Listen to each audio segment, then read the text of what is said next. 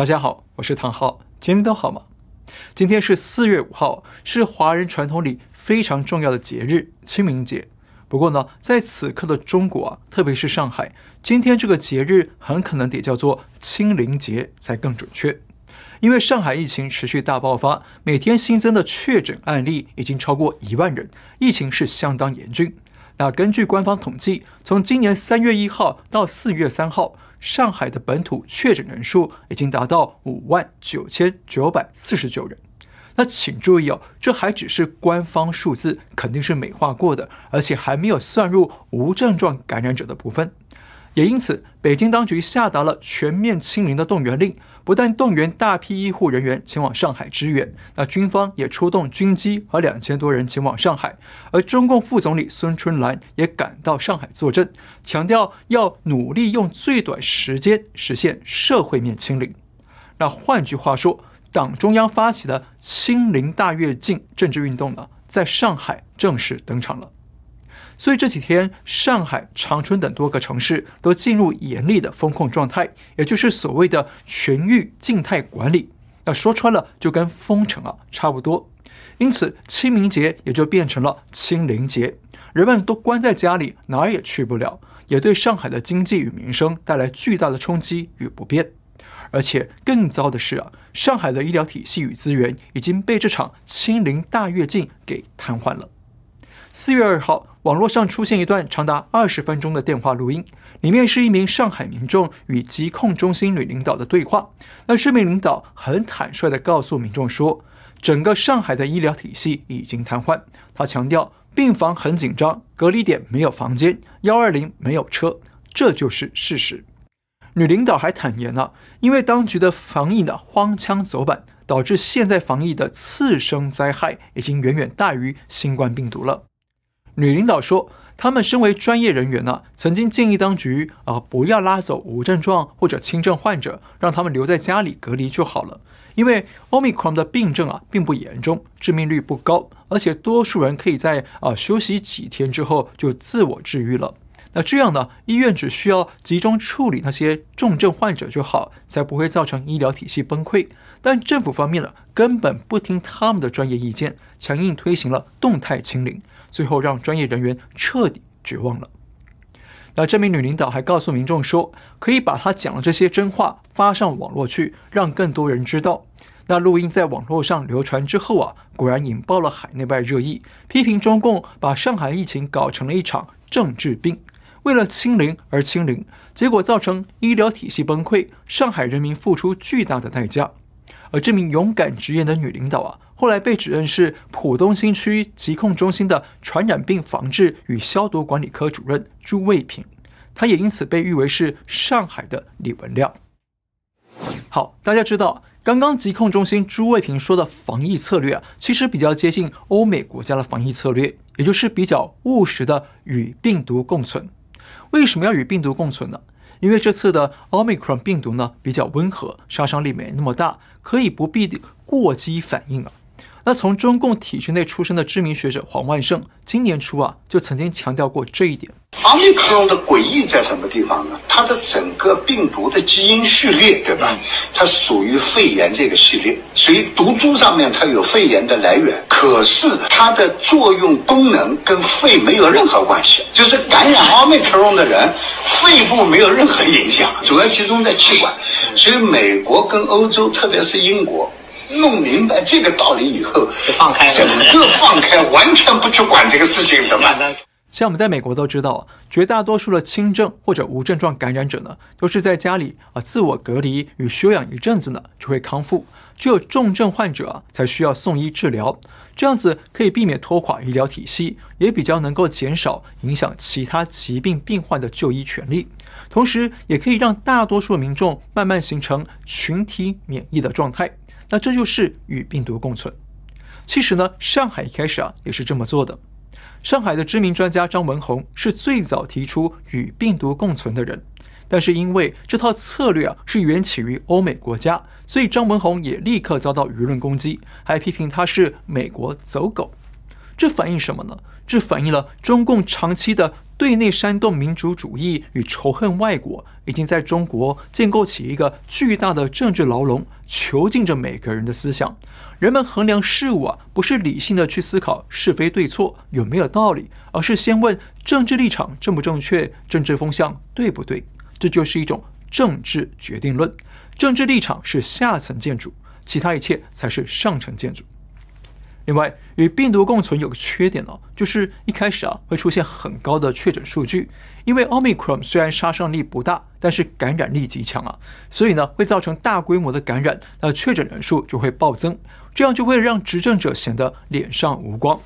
要等到一段时间过后，疫情才会缓和下来，而这种会让啊、呃、领导人脸上无光的策略呢，显然会让啊、呃、标榜伪光正的中共啊无法接受。所以呢，上海当局在三月二十六号才出面说明，上海绝不能封城。但仅仅两天之后，上海当局就突然改口说啊，要封半城，而且呢，要排查清底，拔点清面。说穿了，就是抛弃与病毒共存的路线，改成与党中央一致的封城清零路线。那这个一百八十度巨变的背后啊，应该是上海受到了北京高层的施压了，不得不急转弯。那简单说，上海的防疫路线从专业挂帅跳转成政治挂帅，目的是要在最短时间内压下确诊数字，好保住北京党中央的颜面，保住中共啊对外吹嘘的抗疫斗争伟大胜利，还有对外吹嘘的共产党制度性优势。因为这不但会涉及到习近平的二十大连任资本，还牵涉到中共在国际舞台的地位与筹码。特别是中共在乌克兰战争上啊，选择与俄罗斯站队，已经把自己搞得灰头土脸，受到国际的围堵施压了。如果这时候再为了与病毒共存而让中国疫情数字飙升，就会让中共过去两年来自吹自擂的抗疫胜利啊成果付之一炬，还会让中共的东升西降的美梦变成了噩梦。只是非常遗憾的是，这种。政治凌驾专业的策略呢，虽然很有可能让中共在短时间内完成扑灭数据，实现所谓的社会面清零，但是呢，却不会扑灭疫情，反而会让这场政治抗议演变成一场政治瘟疫或政治病毒，衍生出各种各样的次生灾害。其实这些次生灾害啊，已经广泛爆发了。第一个灾害，疫情造假，欺上瞒下，自欺欺人。我们一直强调，从两年前疫情爆发到现在，中共当局一直在掩盖疫情、造假数据，目的就是为了掩饰疫情的严重程度，来营造党抗疫胜利的面子与成果，用来作为对内巩固政权、对外扩张影响力的资本。但这次上海的疫情啊，我们也再次看到中共是明晃晃的造假。像我们此前说过了，有确诊者公布了一段电话录音，揭露上海疾控部门做假账。如果有人被检测阳性，疾控中心就用电话通知当事人是阳性，但是呢，书面报告上却还是写阴性，用做假账来压低上海的真实疫情。那就是说我还是阳性了，那为什么我的核酸报告是阴性的？他核酸报告所有的咱们全上海市的核酸报告。是，就是阳性病例的，它是不会再直接传到您手机上的，它是以点对点的这么一个直接通知的这么一个情况。另外，我们也说过，有懂统计的数学高手把日前的上海确诊数据拿出来研究，发现数据的增长是有一定规律的。他把确诊数据放到 Excel 程式里头做统计分析，意外发现官方公布的确诊数据很可能是从一个函数公式推算出来的数据啊。非常规律，精确度高达百分之九十九点四。那不仅如此，这次上海疾控中心女领导朱卫平呢，也向民众坦白揭露说，政府的健康云报告是造假的。不管民众的检测结果是阳性或阴性，在官方的健康云上都会显示阴性。官方只会用电话通知阳性的确诊者，但是呢，没有书面的阳性报告，以免留下证据。大家想一想，上海是全国最大的城市，也是最国际化的城市。那官方都敢这样公开造假了，那其他地区啊就更不用说了。而这种造假疫情的手段呢，不但会让官方与民众误判疫情，还会造成民众更多的困扰与健康风险。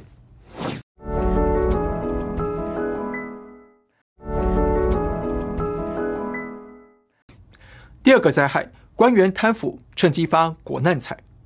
发国难财从疫情发生以来就始终没停歇过，而能在当中上下其手的人呢，往往都是各级政府官员。他们口口声声说要为人民服务，但到了危难的时候，却只想着为自己的口袋服务。都是全国各地捐来上海的菜，他们拿来卖高价。像有民众拍视频揭露，有地区官员私自把各地捐赠上海的物资囤积起来，对外私下高价贩售，谋取暴利，引发民众怒火。此外，有一名基层领导也气愤地披露说，有多位基层的居委会书记，他们争抢着安排自己的供应商进来社区卖菜，从中谋取暴利，结果搞得老百姓都没菜吃。而在东北长春也有一样的情况。从外地捐赠的物资，在途中就被一群有权力、有关系的人拦下来，让这些权贵们优先把物资搬回家。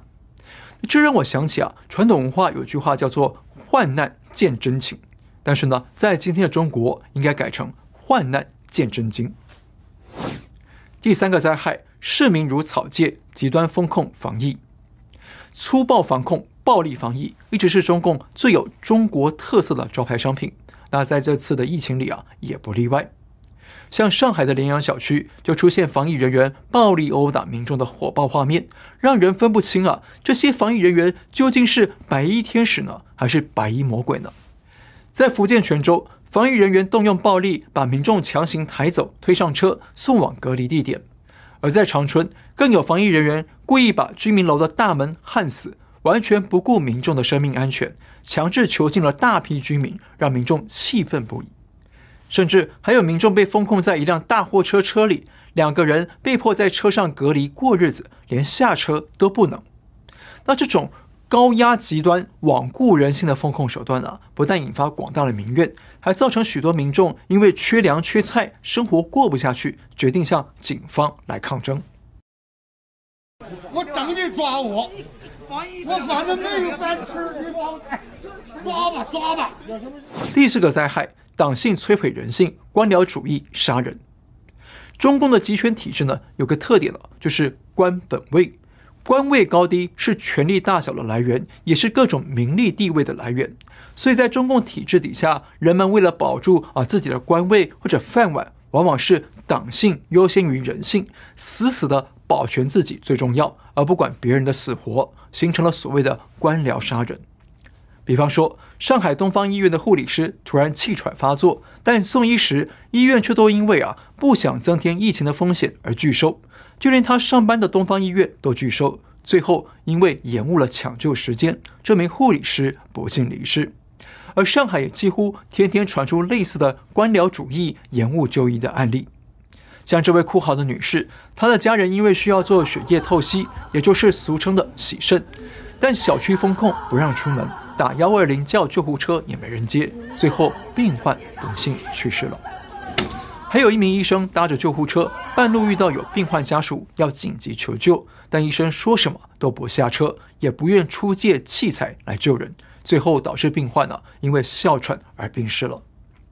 这些案例啊都说明了，在中共体制下，人民被党文化教育长期的灌输，养成了党性凌驾人性。自扫门前雪的变异特性，也从而助长了这种极端的服从体制，却造成人命伤亡的官僚杀人现象。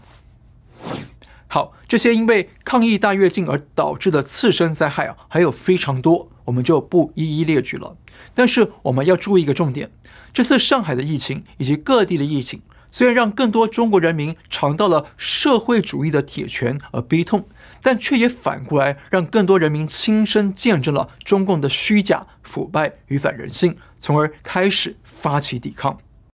我们要上班，我们要上班，我们要上班，我们要自由，我们要自由。许多地区的民众不满当局的长期封控，纷纷自力救济，向官方喊话抗争。还有大批民众受够了高压封控。集体冲撞隔离栅栏，突破官方的封锁。在上海，有两个小区的居委会为了要向当局献媚，要求居民们在特定时间一起高唱感恩政府的红色歌曲，结果被居民反将了一军。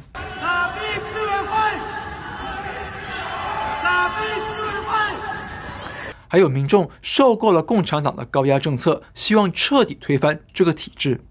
打倒共产党，打倒习近平，打倒共产党。好，看到这里哦，可以发现中共这套大清零运动以及极端激进的抗议手段，就像当年毛泽东的大跃进运动一样，折腾了数以千万计的中国百姓，但也同时呢，在全国各地累积了广大民怨。还让人民亲身体验了党的社会主义铁拳，让他们对党的伟大、光荣、正确有了颠覆性的认识与改观。那简单一句话，中共越高压、越极端的对付人民，就会促使人民用同样的极端方式来回应他。最后还有一个重点要注意，在这场上海清零大跃进的政治运动背后啊，其实藏有杀机。藏着中共党内习近平与反习派的博弈对决，怎么说呢？坚持动态清零是习近平一贯的抗议立场，因为清零啊，才能展现他领导的共产党是多么了不起，可以在全世界一枝独秀，展现共产党体制比西方社会更有制度优越性，不但可以用来打击西方，也有利于习近平在二十大连任之后打造习帝国。所以啊，即便中国疫情在过年后猛烈爆发，但直到三月十八号，习近平还是坚持动态清零。但过两天，到了二十号，中共召开常委会议，习近平改口了。他改口说要努力用最小的代价实现最大的防控效果。换言之啊，他不再坚持动用举国体制、不惜代价的清零大跃进了。为什么呢？估计是遭到党内的反弹与质疑了，所以习呢被迫退了一步。到了二十六号，上海公开表态不能封城，这等于是跟习近平的清零政策啊对着干，相当大胆了。那大家知道，上海是江泽民集团的老巢，是反习派的大本营。虽然现在的市委书记李强是习近平的人马，但是上海公开表态不能清零。等于是李强也认同这个做法，也就是李强跟习啊在政治路线上似乎有分歧了。到了二十九号，隶属新华社的中共党媒半月谈刊登了一篇评论文章，文章叫做《没有疫情也连续搞大规模核酸检测，抗疫资源不能如此浪费》。顾名思义，半月谈呢显然是在批评习的清零大跃进。那大家想想。中共非常重视文学媒体哦，如果背后没有一定的政治势力撑腰，谁敢公然在党媒上刊登这样大逆不道的文章呢？显然背后啊得到了反习派的支持。但是隔天三十号，新华社又登了一篇坚持动态清零不放松，文章里面再次鼓吹习近平的清零政策。到了四月三号，海外具有江派背景的中文媒体又刊登了一篇文章，叫做《上海》。请找回你的人性化和精细化。文章里面呢，拐着弯儿批评当局的清零与封城。而隔天四月四号，中共副总理孙春兰在上海督军，强调他要在最短时间内清零。好，看到没有？中共内部是不是在你来我往的激烈过招呢？是不是可以很清晰地看出，起码有两派势力在疫情政策上展开激烈搏击呢？而这两派势力啊，很可能就是习近平与江泽民派系在上海滩展开新一轮的攻防恶斗。所以整体来看，北京这场政治挂帅的清零大跃进，不但很可能只会扑灭数据，不会扑灭病毒，反而还会扩大激发民间对中共的不满与反抗，同时引爆反习派对北京当局的更多斗争与反扑。那从这一点来看，表面看似啊，共产党要扑灭病毒。但实际上呢，却是病毒在一步步的扑灭共产党，您说是不是？好，今天就聊到这里，别忘了订阅、留言、按赞，感谢您收看，我们下次再会。